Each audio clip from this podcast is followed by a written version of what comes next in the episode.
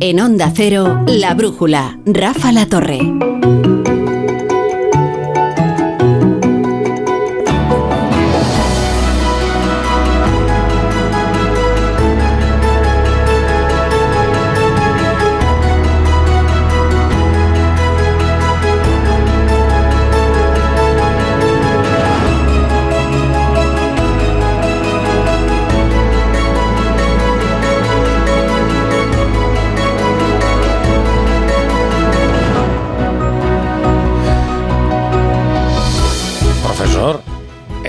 Empezado el programa. O sea, no estés ya con la hora. Que- y pero tienes algo mejor que hacer que estar aquí hablando de economía, profesor. Buenas noches, a pesar del gobierno y a pesar de tu insolencia infinita. Yo estoy animando el programa para que haya ritmo. Pero si además hoy vamos a terminar un poquito antes, porque tengo una entrevista importante para hablar de, de Barbate, del Vale, mercado vale. del costo, del tráfico de hachís, con alguien muy experto, un gran reportero. ¿eh? Y ¿no ves? ¿No ves? Bueno, pero eh, luego te voy a preguntar eh, por dos argentinos Uy, uy, uy. que se han reunido. Eh. Y como se trata de uno, bueno, uno dijo del otro que era un enviado del maligno. Y se han reunido los dos argentinos. E imagínate lo que pudo durar la reunión, porque claro, si los dos querían hablar. Bueno, buenas noches, profesor Rodríguez Brown. Eh, buenas noches, Ingrid Gutiérrez. Buenas noches. Buenas noches, John Muller. Buenas noches. Y, ¿Y? nuestro fijo entre los discontinuos es Ignacio Rodríguez Burgos. Buenas noches. Muy buenas noches, Rafa. Vamos con tu mirada cítrica. Pues vamos allá. En las protestas de los agricultores comienzan a escucharse notas discordantes.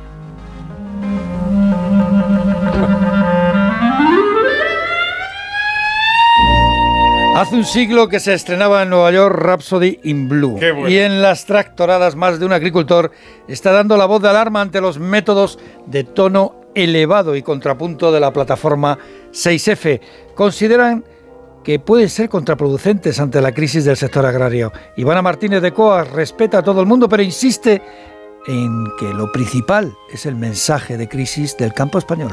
Todas las movilizaciones que nosotros estamos organizando están autorizadas y como puedes ver aquí hay una gran cantidad de guardia civil para que no, no nos salgamos de la línea y lo que no queremos son problemas. O sea, lo que queremos es que simplemente la, la sociedad vea la problemática del campo sin causar perjuicio alguno para nadie.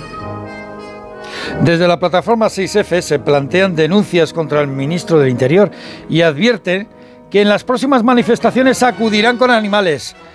Entre tanto, Fedepesca y las pescaderías tradicionales, sí, las pescaderías de barrio, plantean también paros. Y eso que el ministro de Agricultura afirmaba en más de uno que no había motivos para ello y reconocía, eso sí, que todo lo del Pacto Verde Europeo se había hecho con premura. se hizo correctamente el diálogo a nivel europeo. La presidenta van der Leyen lo acaba de decir recientemente convocando un diálogo europeo. Yo creo que, que se fue muy deprisa y ciertamente no se hizo ese diálogo que era necesario. No estaríamos aquí si este diálogo hubiera tenido lugar eh, en Bruselas. Bueno, y mañana martes el Consejo de Ministros tiene previsto aprobar la nueva senda de déficit después de que el Partido Popular bloqueara la anterior en el Qué Senado. bonita la senda, sí, la senda sí. y el techo. Le encantan las metáforas al profesor económicas. Mucho. Sí. Sobre todo cuando la senda llega a ser un callejón sin salida. Y lo ha anunciado el ministro de Economía, Carlos Cuerpo, que mañana va al Consejo de Ministros, el- bueno, pues todo lo que tiene que ver con el déficit, el objetivo de déficit, de deuda y por lo tanto el gasto. Eh, si este segundo intento también es rechazado por la Cámara Alta, pues los presupuestos se elaborarían con la senda de gasto enviada a Bruselas hace, hace un año, en abril. Uno de los mayores gastos públicos, sin duda, es el de las pensiones. Y FEDEA propone flexibilizar mejor, eh, más eficiente, eh, lo de la prolongación de la vida laboral con el cobro completo de la pensión de jubilación. Eh, si no es la mayor, la de... Sin duda, la mayor, que fue el pago de la deuda, ¿no? No, el- bueno, eh, la deuda siempre ha sido la segunda factura grande, pero en este país con casi 10 millones de pensiones, a- bueno, y sin casi, a- al mes, ahora mismo sin duda pues más de 150.000 millones sí que se van Claro. a pagar pensiones. Es que la deuda hay que pagarla, ¿eh? Es algo Y la deuda asombroso. siempre hay que pagarla. Bueno, la llevamos pagando, yo siempre digo que desde la época de los reyes católicos, porque al final lo que se hace es que se pelotea y se va financiando y para adelante, para adelante y la bola sigue creciendo. Que se pelotea significa como el escarabajo pelotero, ¿no? Que Exacto, va haciendo igual, que crezca, ¿no? igual. Y esa pelota se va agrandando. ¿eh? Sí. Hay veces que disminuye. Por ejemplo, eh, hubo una época que disminuyó mucho en España, que fue al final del segundo gobierno de Aznar, con el famoso déficit cero de Cristóbal Montoro, y, eh, y el punto mínimo se alcanzó con Pedro Solbes en la justo antes, en el 2006, que llegamos a tener una deuda por debajo del 60% del PIB, pero muy, muy por debajo. Qué, recuerdo, Pero- qué épocas, qué recuerdos. ¿Y a qué velocidad tiempos. creció después? qué eh? tiempos. ¿Y a qué Estaba velocidad pensando, creció después? Quizás es una analogía un tanto desagradable, ¿no? Del escarabajo pelotero, ¿no? Por- teniendo en cuenta de que es la pelota, ¿no? Que se va formando Sí, el busca escarabajo. otros, por ejemplo, vampiro, tarántula. Para un liberal, lo que Cobra. arrastra el escarabajo pelotero y, y la deuda, pues eh, es más o menos lo mismo, Podría ¿no? valer La deuda de también, las sí, sí. naciones. Eh, ¿te, has, te has dado cuenta que al profesor eso de las metáforas en la economía no le gustan nada, pero las imágenes eh, cuando hablan de impuestos, deuda y tal, rápidamente, ¡vampiro! no sé nada". Hombre, Eso, no, porque son graves, explican, son, explican la realidad. Bueno, y, y de la empresa que me cuentas? Bueno, pues para empezar, el fondo sueco Equity ha contratado a Morgan Stanley para vender por 2.500 millones de euros, al menos el portal inmobiliario Idealista. Equity es un fondo que gestiona 114.000 millones y en España controla también empresas como Parques Reunidos y Solpark. Además, Talgo ha regresado a bolsa. Las dudas magiares, con si, que si lanzan la OPA o no la lanzan, pues ha provocado un retroceso del 6% en la capitalización de la empresa ferroviaria. Y ya que hablamos de bolsa, la victoria en la Super Bowl de los Chiefs de Kansas es una buena noticia para Wall Street. Dicen que en el 70% de las ocasiones que ha ganado eh, este campeonato, la Liga de Fútbol Americano, un equipo de la conferencia americana, pues Wall Street se revaloriza en el año.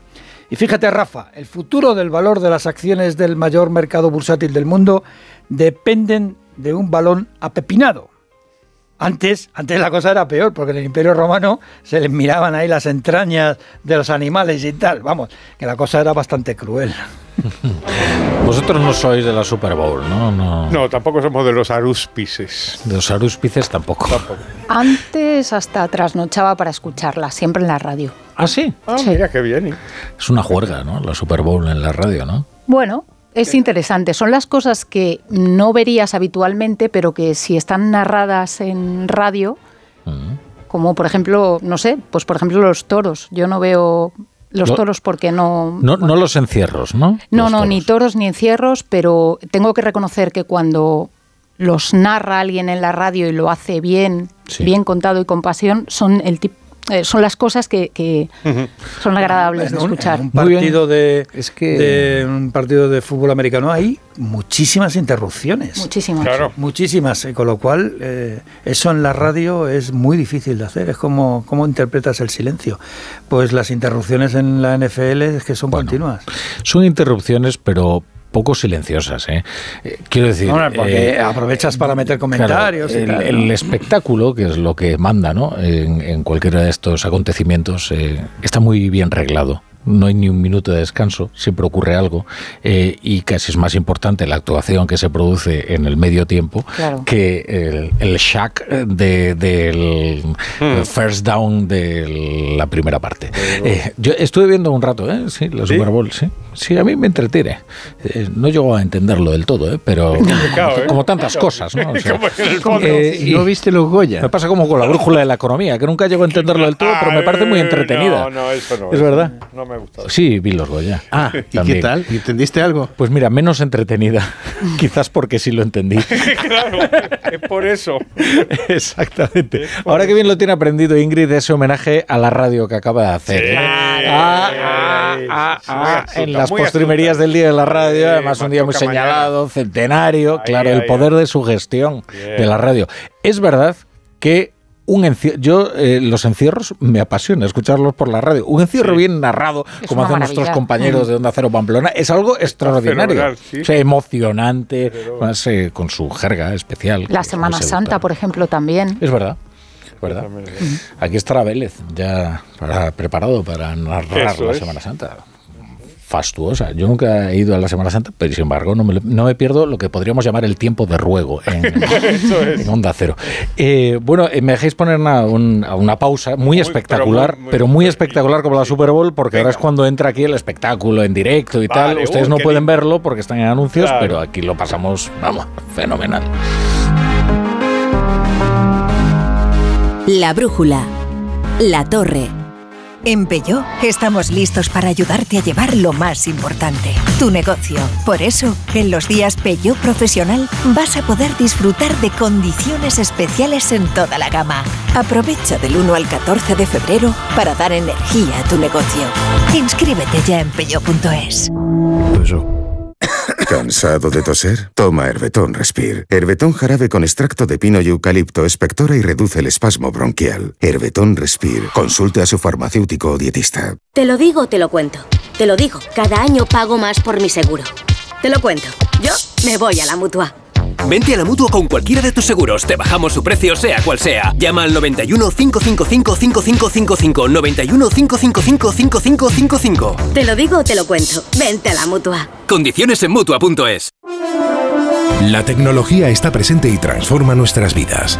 Redes 5G ultra rápidas, inteligencia artificial, realidad aumentada. En Orange tienen claro que la tecnología es progreso cuando sirve para mejorar la vida de las personas. El programa Más de Uno visita la sede de Orange para conocer de primera mano cómo los últimos avances tecnológicos pueden ser humanos, sostenibles y responsables con el medio ambiente.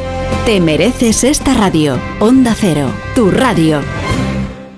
De camino al cole de los niños, un poco de diversión. Veo, veo. Si pillas atasco al ir al trabajo, un poco de paciencia. Ya no llego. Si vas al súper a hacer la compra, un poco de memoria. Plátanos y yogures. Y para todo eso, los nuevos combustibles 100% renovables de Repsol. En tu día a día, algo nuevo te mueve con los combustibles 100% renovables de Repsol que puedes usar ya en tu coche. Encuéntralos en más de 50 estaciones de servicio y a final de año en 600. Descubre más en combustiblesrenovables.repsol.com. Alberto Espinosa ¿Tramos en tus recuerdos o qué? acompaña a Máximo Huerta en su camino a casa. Yo era el primero que llegaba a clase. Yo venía con ganas. Mi padre era un hombre que era violento en casa. La clase era refugio. El camino a casa. No recordaba verme feliz. Gracias. Nueva temporada. Mañana a las diez y media de la noche en La Sexta. Ya disponible solo en A3 Player. Su alarma de Securitas Direct ha sido desconectada. Anda, si te has puesto alarma. ¿Qué tal? La verdad que muy contenta. Como me paso casi todo el día fuera de casa trabajando, así me quedo mucho más tranquila. Si llego a saber antes lo que cuesta, me lo hubiera puesto antes. Protege tu hogar frente a robos y ocupaciones con la alarma de Securitas Direct. Llama ahora al 900-272-272. La brújula.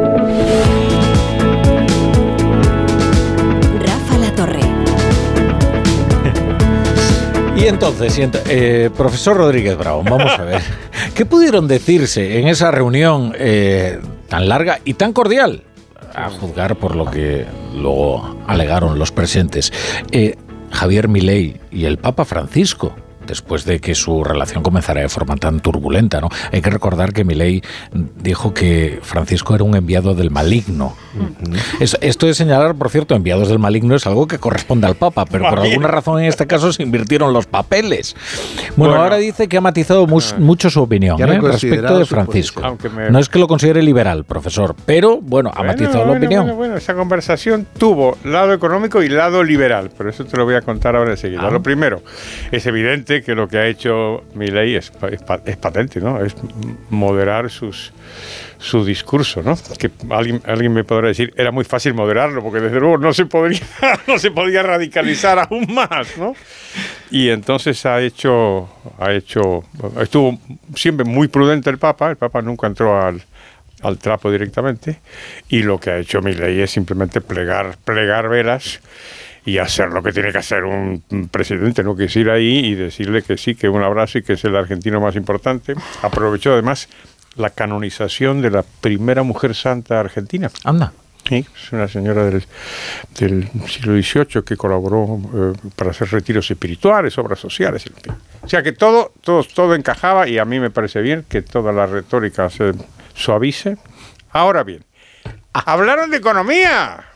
No me digas. Una hora estuvieron hablando de economía. Le, le encanta al Papa la economía, porque pues con sí, Yolanda Díaz también habló la- mucho de economía. De verdad me habría gustado muchísimo estar ahí. Sabemos algunas cosas. Por ejemplo, sabemos que Milei pues les puso todo su el plan, claro, el plan que tiene para sacar a la Argentina del marasmo este que dura pues un siglo, ¿no?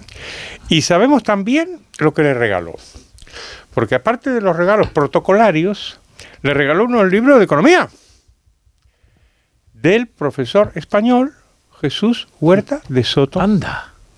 Y eh, que tiene muy buena relación con él y tal. Siempre dice que tiene dos mentores, un argentino que se llama Alberto Venegas Lynch y un español que se llama Jesús Huerta de Soto. A, a ambos dos les conozco y son amiguetes míos. O sea, Y apruebas, apruebas esa inspiración, ¿no? Oye, a mí me parece estupendo. Lo que me gustaría saber es qué piensa el Papa de esto, porque yo sé lo que pienso yo, y lo que piensa Alberto Venegas Lynch y lo que piensa Jesús Huerta de Soto. Lo que piensa el Papa no sé, pero le entregó unos libros de Jesús Huerta de Soto. Pero ¿con quién se llevará mejor el Papa? Eh, ¿Con, eh, ¿Con Milei o con Yolanda Díaz, por ejemplo? Ah, Yola- Yolanda Yolanda, Díaz. Díaz le hablaría de Con Piketty, Yolanda ¿no? Díaz se lleva muy bien, yo creo.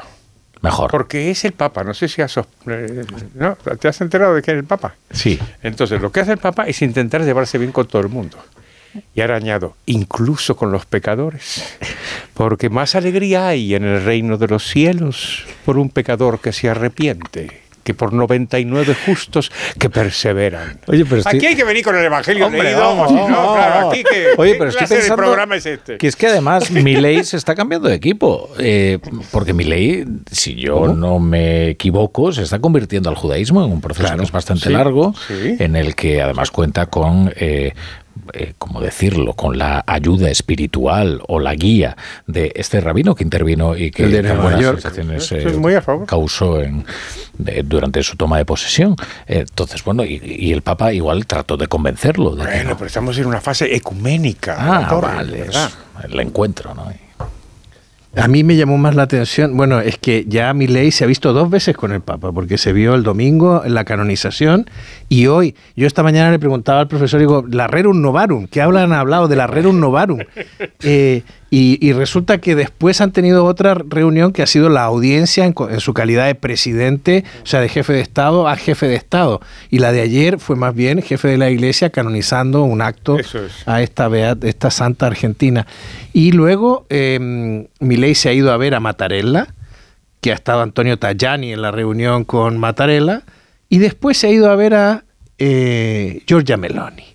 Que aquí es donde yo he tenido problemas hoy para titular la newsletter porque era Milei y Meloni.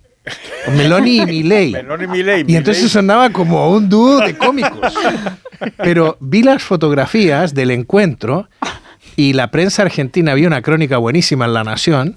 Decía que hubo química, que hubo entendimiento entre ellos dos. no y, me digas. y si miran las fotos, es evidente que se han llevado de, de una manera extraordinaria. O sea, se toquetearon, se besaron, se acercaron las cabezas. eh, parecía que estaban bailando en una discoteca al aire libre.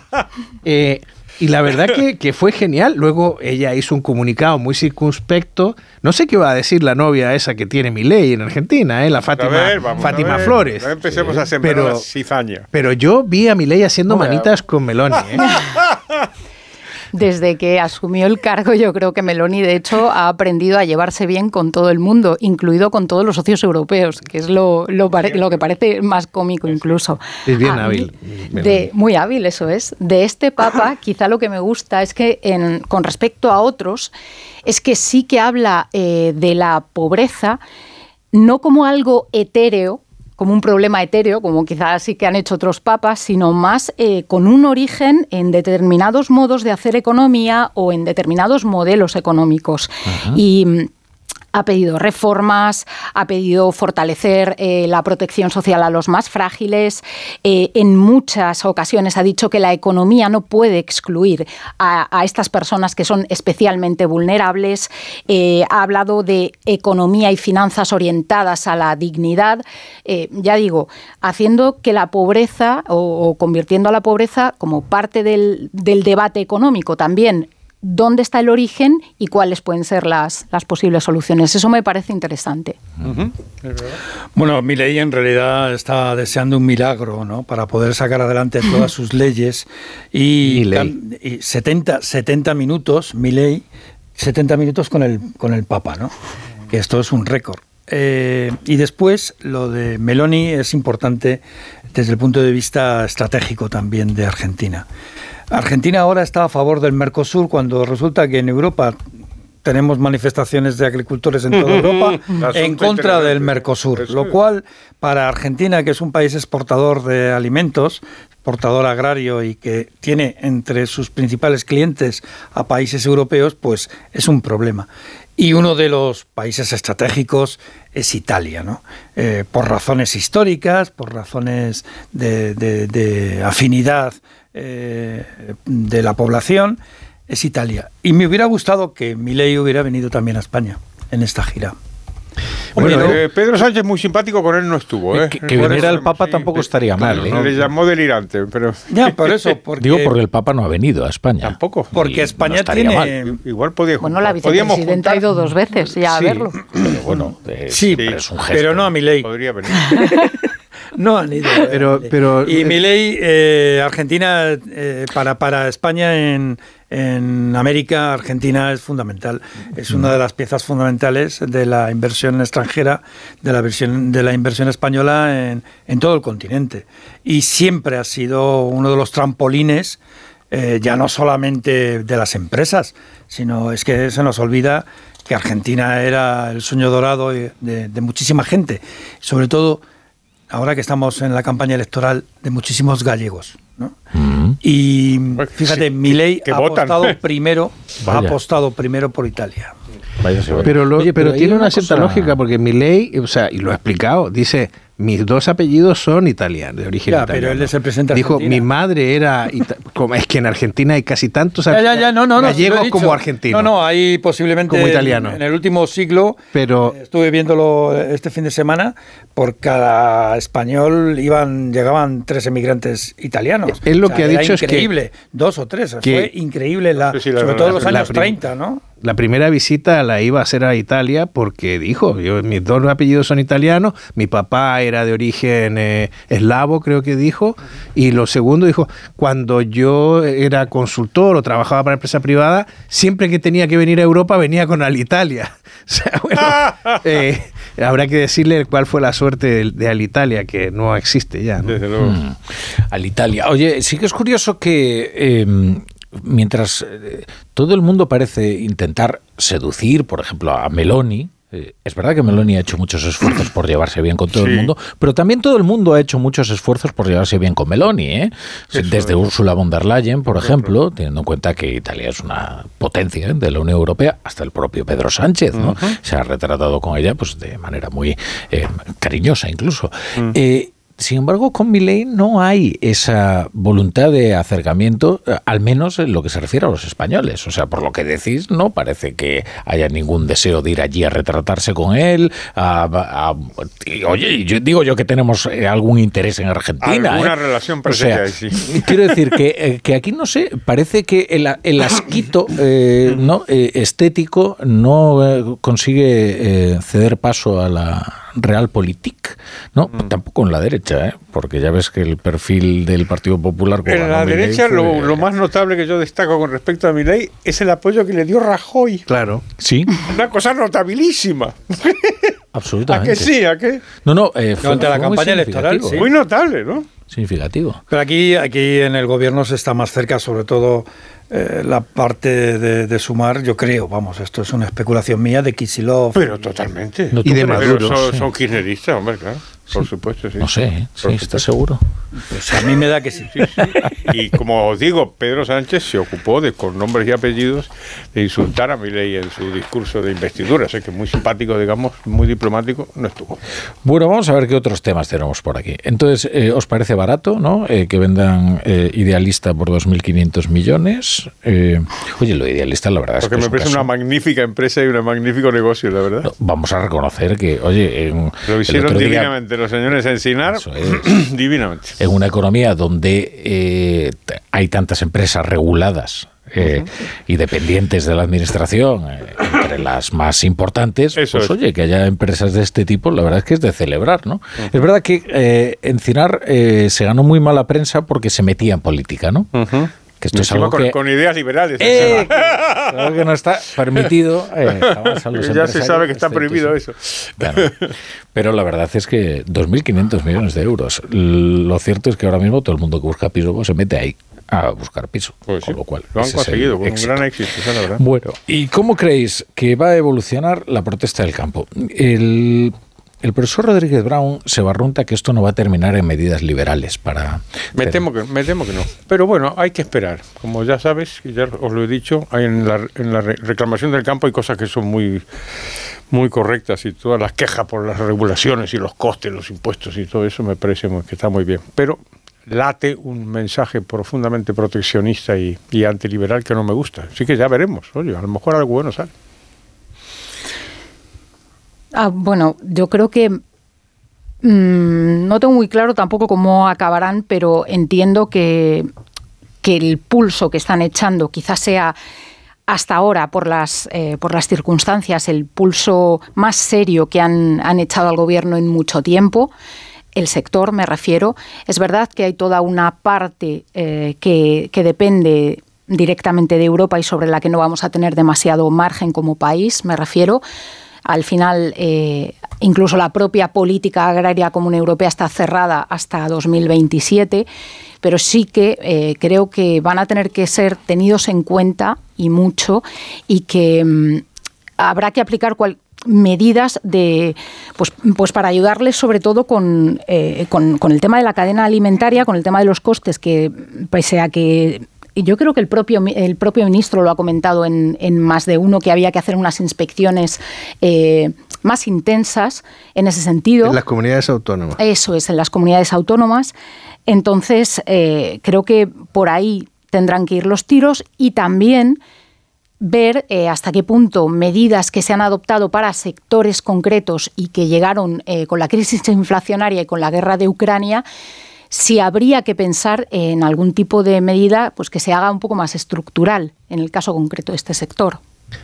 Esta mañana el ministro ha dado una entrevista aquí y yo lo he visto extraordinariamente tranquilo para lo que parece que estuviera Es ocurriendo. cierto, eh, es cierto. Eh, también me dio la impresión de que tiene la situación perfectamente controlada, incluso desde el punto de vista de los tiempos y del argumentario. He escuchado a los, a los manifestantes y, y ayer me sorprendía de oír a uno que decía, nuestra reivindicación no es económica.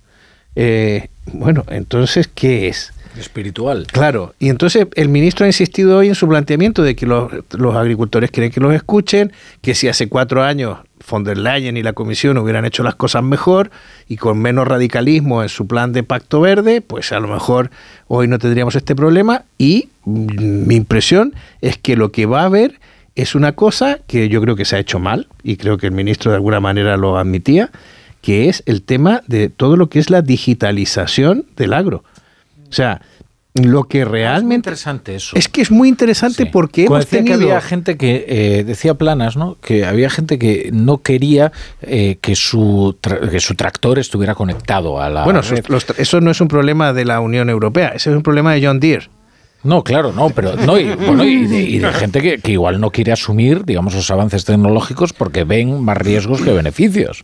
Claro, pero o sea, lo que lo que lo que quiere la Unión Europea con la PAC es que cumplas la digitalización y eso significa que tienes que poner todo, la bolsa de fosfatos que te has gastado, no de fosfato porque están prohibidos, pero bueno, de, los que no esté prohibido que te has gastado y tienes que irlo introduciendo. ¿Qué es lo que está pasando? Pues lo que pasó con los con la gente mayor en la banca. O sea, hay agricultores que tienen un problema de acceso a Internet, de acceso no eh, en términos de tener acceso, de poder conectarse, sino de poder saltar las pantallas contestando correctamente a cada cosa, ¿no? Eh, y entonces, bueno, pues pasa que necesitan de pronto que alguien les atienda, un humano que les atienda y les resuelva problemas o dudas que ellos tienen. Me sorprende tanto que habiendo tenido esa experiencia, que habiendo sido Nadia Calviño la que cogió la bandera para resolver aquel tema de la accesibilidad de la, de la gente mayor a los temas de, la banca. Eh, y, que este gobierno ya haya tenido un episodio de ese sentido, que se haya hecho una cosa en la que se ha tirado a los agricultores la, aplicación y se les ha dicho, venga, arreglaros como podáis. Eh, va a ser necesario pedagogía, mm, asesores, eh, contestar muchas dudas, atender a los agricultores y convencerles de que, bueno, de que lo que se busca es ayudarles a producir mejor, más y mejor, y no a, frustrarles con una aplicación. A mí lo que más, la frase que me he quedado de esta mañana es una frase que va dirigida, eh, yo creo que a los ministros de Medio Ambiente y a los que han estado detrás del Pacto Verde en la Unión Europea, que se ha hecho deprisa, demasiado deprisa, ha dicho el ministro, su implantación, de tal manera que no ha dado tiempo a que se pueda adaptar el campo. Y además se han tomado las decisiones en las ciudades, ha dicho, y no en el campo. La frase que a mí más me ha impactado, porque hay toda una filosofía debajo, es la sostenibilidad se consigue con la rentabilidad. Eso me gustó.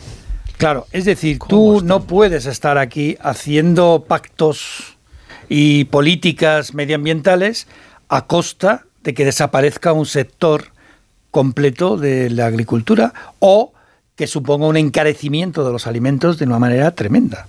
Porque de lo que estamos hablando es que la mitad, la mitad de la alimentación que se consume en Europa no se produce en Europa.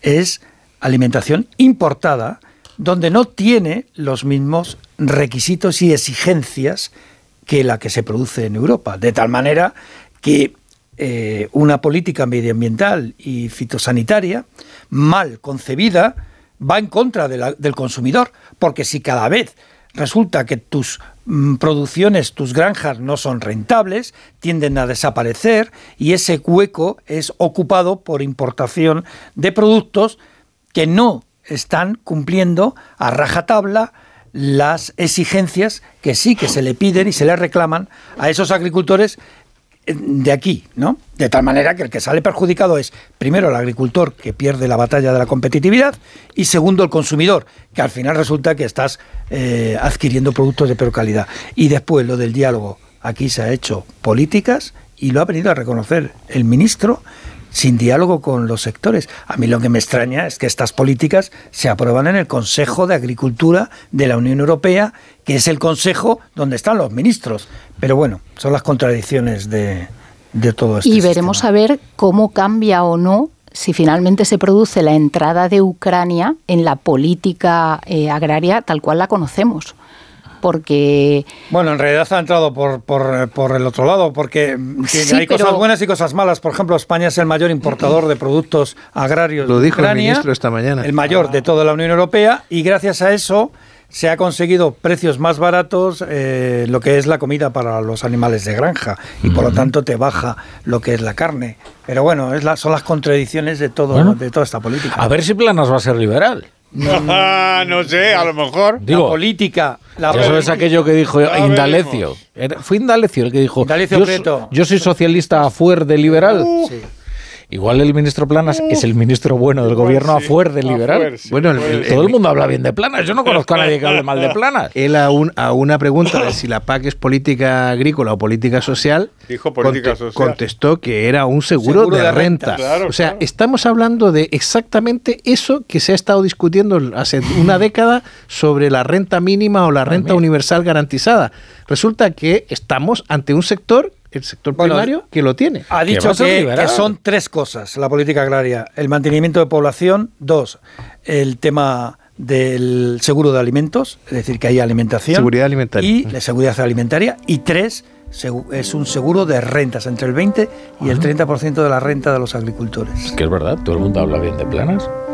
Bueno, lo que pasa es que yo insisto, la Pues- política de la Unión Europea se hace en el Consejo de Agricultura. Vosotros Que os- son los ministros de Cu- Agricultura. Cuando sale el nombre planas os ponéis bizcochables. Por eso os pregunto. El sector bancario nos trae la columna de Aurelio Medel, La Lupa. Aurelio, ¿qué tal? Buenas noches. Buenas noches, Rafa. Hemos hablado aquí de la necesidad de mejorar las competencias digitales de los más mayores y tenemos datos para ser optimistas. Una encuesta realizada en enero pasado por Metroscopia refleja la creciente confianza en el uso de Internet. En 2021, el 57% de los mayores de 65 años prefería realizar en persona sus gestiones bancarias habituales y el 42% optaba por la vía online. Dos años después, los datos se han invertido y por primera vez son mayoría, concretamente el 55%, los que prefieren Internet para sus gestiones rutinarias como consultar saldos o hacer transferencias. En sintonía con esto, el 69% de los mayores asegura no haber acudido a su oficina bancaria en el último mes, lo que supone 21 puntos más que en 2021. El mayor uso de Internet, también entre los mayores, se debe a la mejora de su formación y al aumento en la percepción de seguridad en su banco. Rafa, está claro que la digitalización es una ventaja, pero hay que estar muy encima para que su extensión no genere nuevos excluidos. Nosotros, donde hemos estado y, y- Oye, pero hombre, pero hombre, John Muller. Perdón. ¿Cómo que? Pues si vives aquí en la radio. O sea, vives aquí en Ya- la radio. ya debería, ¿No te has dado más cuenta? o menos. de que- claro. Necesito una bombilla aquí. Por otro lado, los incendios que provoca John Muller ya eh, con el piloto rojo encendido, imagínate si empezamos a escuchar ¿He dicho algún taco? lo que No. dice en la No, intimidad no, de la... Afortunadamente. Bueno, gracias Aurelio, eh, te estábamos escuchando todos menos John Muller, que Las estaba cosas hablando. como son, que lo O sea, Esto sepas. es muy importante que lo sepas. Venga, profesor, que, traes aquí a un violinista y el tocadiscos para poner una canción. Escucha a John Muller, escucha a los compañeros. Voy a empezar como la profesora en clase. Escucha a tus compañeros, ¿no?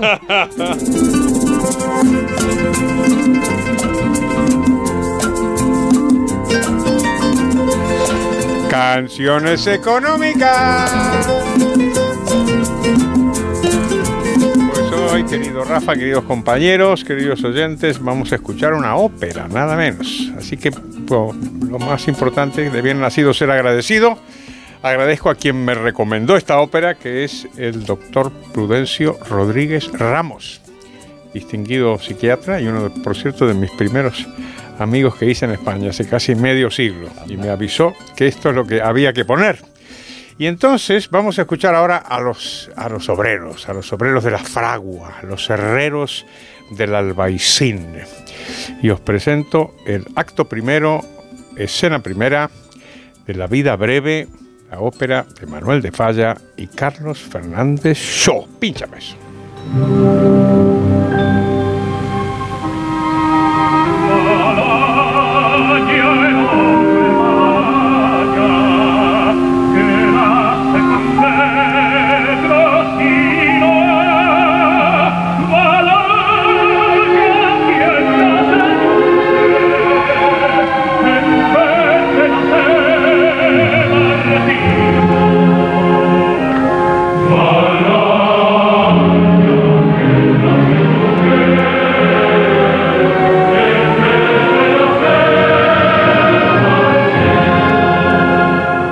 Esta maravillosa, maravillosa ópera, esta- el comienzo de la maravillosa vida breve, es, una, es una, una serie de mensajes sobre el trabajo y tiene mucho, mucho interés económico. Primero esto que hemos escuchado, que tiene que ver con la ausencia de movilidad social, que fue lo que marcó pues, prácticamente toda la historia de la humanidad. Entonces, ¿qué es lo que dice los, los obreros de la fragua? Malaya quien nace yunque en vez de nacer martillo. El mundo de trabajo está marcado por lo que era una sociedad estamental. Allí donde tú nacías te determinaba lo que iba a ser tu futuro. Y para que veáis lo impresionante que es la movilidad social, que es relativamente nueva. Y desde luego en el último siglo, esta ópera es de 1913, en el último siglo hemos, hemos vivido pues un, cambio muy extraordinario en términos del mundo laboral, donde en efecto no es cierto que tú puedas, eh, eh, que, no puedas salir de lo que significó tu, tu nacimiento. Otros mensajes que hay es la idea de que el trabajo no tiene ninguna, ninguna connotación positiva. Y eso tiene también una antiquísima tradición, dado que hemos hablado del Papa, desde la maldición de Adán, ¿no? Hombre. Que a la mujer le dice, parirás con dolor, y al hombre le dice, te ganarás el pan, pero vaya como vas a sudar, vas a sudar. Y es exactamente lo mismo, dice aquí, en otro, en otro momento dice, "Han- de la tarea que hay que trabajar y para que disfruten otros. Nosotros, siempre nosotros, lo tenemos que sudar. Sea, eso es la alienación. Eso ¿no? es exactamente. el además, ex- utiliza el mismo verbo que utilizó a Dios cuando le dijo a Adán, se acabó la fiesta, pibe. se acabó la No, pero fiesta. qué bien definido está, ¿no? Entonces, la idea de que, el- y lo dice otra vez, ¿eh? la, la- vida del pobre, el pobre vive sufriendo y por lo tanto la vida tiene que ser muy corta, la identificación del trabajo con el sudor, de la pobreza con la desgracia y con la completa parálisis, parálisis de la, de la movilidad social. Estamos en el horizonte justo contrario de otra canción que pusimos hace muchísimos años, también muy antigua, que era la del, la del, la del minero. Soy minero. ¿Te acuerdas, no? Es maravillosa. Porque esa canción lo que hacía era el orgullo del trabajo. Es decir, que yo soy el mejor barrenero de toda la Sierra Morena, ¿no? Hmm. Es el orgullo de tener un trabajo durísimo, como es el trabajo en la mina, pero estamos orgullosos. Aquí no. Aquí el mensaje es justo el contrario. Es el mensaje de la parálisis, el rigor, el dolor, la desgracia y, como decía al principio, la completa petrificación del orden social en donde nadie puede prosperar. Pues gracias a Dios, desde 1913, ya entonces eh, podrían haberlo percibido, pero desde luego desde 1913 para aquí, este mensaje de parálisis social, gracias a Dios y a la libertad, pues se ha superado. Pero no así el trabajo. Que ahí sigue. Bueno, pues ¿te ha gustado Rafa La Torre? Me ha encantado, Pues profesor. entonces voy a cantar. Sí, si ha no valido la pena. A ver ahora si vale la pena esto. Espera, que a- hay que decir a los oyentes que, que Ingrid se pone la, la- la- se No. coge la No, cabeza claro. con las manos diciendo qué horror lo que me La espera. venda antes que la herida. ¿no? De maní. De maní. Eh, Perdóname, me estoy distraído. A ver. A ver, a ver ahora. Maní. Maní. Maní. Maní. Maní. El tono está bien. Maní. Sí, a ver. ¿Cómo que es? A ver. Cerita, no te Vete a dormir sin comer un cucurrucho yo de maní. Ah, bien. Oye. Bien, hoy bien. Ingrid, ¿qué tal estaba? Ah, parecía- Perfecto. es que Hoy sí. hoy sí, hoy no, lo- no lo he hecho mal, ¿eh? Oye, esa. Tengo futuro. Bueno, son y 42, ¿eh, profesor? Ay, Venga, vámonos, a vámonos. disfrutar de la vida, sí. Que Vámonos. mucho, mucho elogio del trabajo, pero luego. Vamos. Estás deseando que suene la campana como Pedro Picapiedra. Ahí, ahí, ahí. ¿Te acuerdas cómo salía? ¡Qué maravilla! ¡Qué maravilla! John Muller, Ingrid Gutiérrez. Hice disfrutar de esa vida Buenas hay noches. fuera. Adiós, Buenas liberales. noches. Aquí te espero mañana, fijo entre los discontinuos. Ah, por aquí Ignacio Rodríguez estaremos. Burgos. Hasta ahora.